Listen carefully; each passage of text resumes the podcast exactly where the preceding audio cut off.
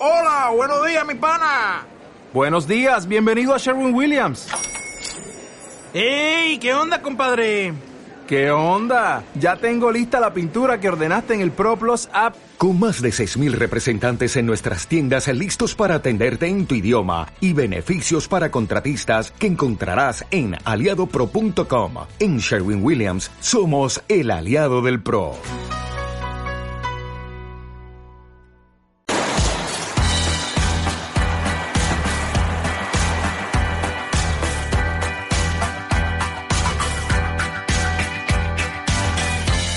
Hablábamos hace unos minutos con Manuel Salinas, este poeta granadino que va a ganar, va, a recibir esta tarde el Premio Internacional de Poesía Dama de Baza. Saben que los martes y los jueves, en este Hoy por Hoy Verano, especial verano, pues hablamos de libros, de literatura, recomendaciones literarias para este verano. Usted que está en la playa, que está en la montaña, que está en casa, que está en la oficina, pero se busca sus ratitos libres para dedicarlo a la lectura, pues traemos propuestas muy, muy interesantes y que en este caso también tiene que ver con la poesía.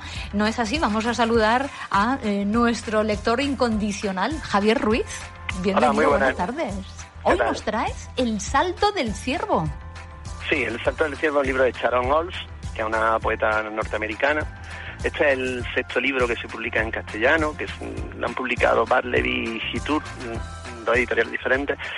Eh, este libro además eh, está traducido por John Margarit, que es también un gran poeta. En el, Salto del Ciervo es un nombre en el que hace una broma un tanto siniestra porque el libro cuenta el divorcio con el que fue su pareja durante 30 años. En su obra, Sharon Olds ha ido asomando a través de todos los libros que, va, que, ha ido escribiendo a los abismos que conforman una vida común, es decir, la relación con un padre alcohólico y, con, y una di dificilísima relación con su madre y su hermana mayor, el sexo, el amor, los hijos, el paso del tiempo, la llegada de la vejez. Tiene, por ejemplo, uno de los poemas más bonitos que yo he leído sobre el paso del tiempo y la crianza de los hijos, en el que mientras está cepillando el pelo de su hija, piensa en sus propias canas y en cómo una generación sucede a otra y en cómo se van agotando una vida mientras dan paso a otra.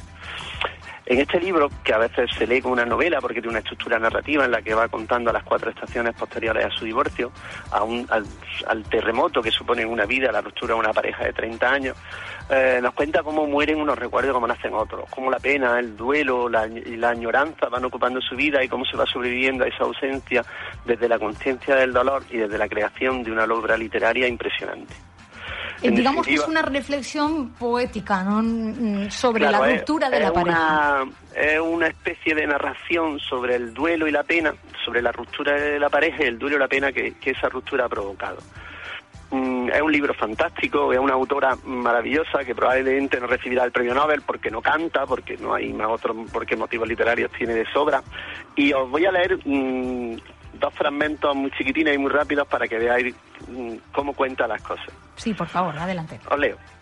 Creo que él llegó, en privado, a sentir que estaba muriendo conmigo y que si tenía lo que hacía falta para arrancarlo todo con sus dientes y escapar, entonces podría nacer. Así que él se fue a otro mundo, este mundo, donde yo no lo veo ni lo oigo. Un segundillo, voy a cambiar de página. Eh, y yo, y yo sé, lo sé, debo poner mi matrimonio muerto fuera en el porche al sol y dejar que quien pueda venga y se alimente con él, lo cambie, lo devuelva a aquello de lo que fue compuesto, a la fuente de luz que lo hacía brillar. Y ahora voy a leer el final de un poema que a mí me parece espeluznante, eh, que dice, ten fe, viejo corazón, de todos modos, que es vivir sino morir. Eh, este último trocito, que son dos frases, me explica muy bien lo que es el libro, ¿no? Es decir, la conciencia del dolor y a la vez la visión de que de que se puede salir adelante, de que... Es decir, descrito de con dolor, pero con el realismo, ¿no? Por sí, sí, sí. El, Sharon Ora es una poeta maravillosa, yo recomiendo todos sus libros, pero bueno, hoy he traído hoy este porque es el último que acaba de salir y, y quería contarlo, quería contarlo. Muy bien, lectura para llevarla de vacaciones, sin duda una buena lectura. Son muchos los incondicionales de Sharon Holmes, así que aproveche estas vacaciones para acercarse a esta nueva obra. Muchísimas gracias por este salto del ciervo, por esta tu última recomendación que volvemos el martes. Muy bien, muchísimas gracias, Rosana. Vale, gracias. Es lo que tiene estar rodeado de libros. sí, sí. ¿Y todos te los has leído, Javier? Eh, ahora los que os voy recomendando, sí. Pues te quedan todavía muchos por delante. Así que a darle caña. Gracias. Javier. Un saludo, buenas tardes.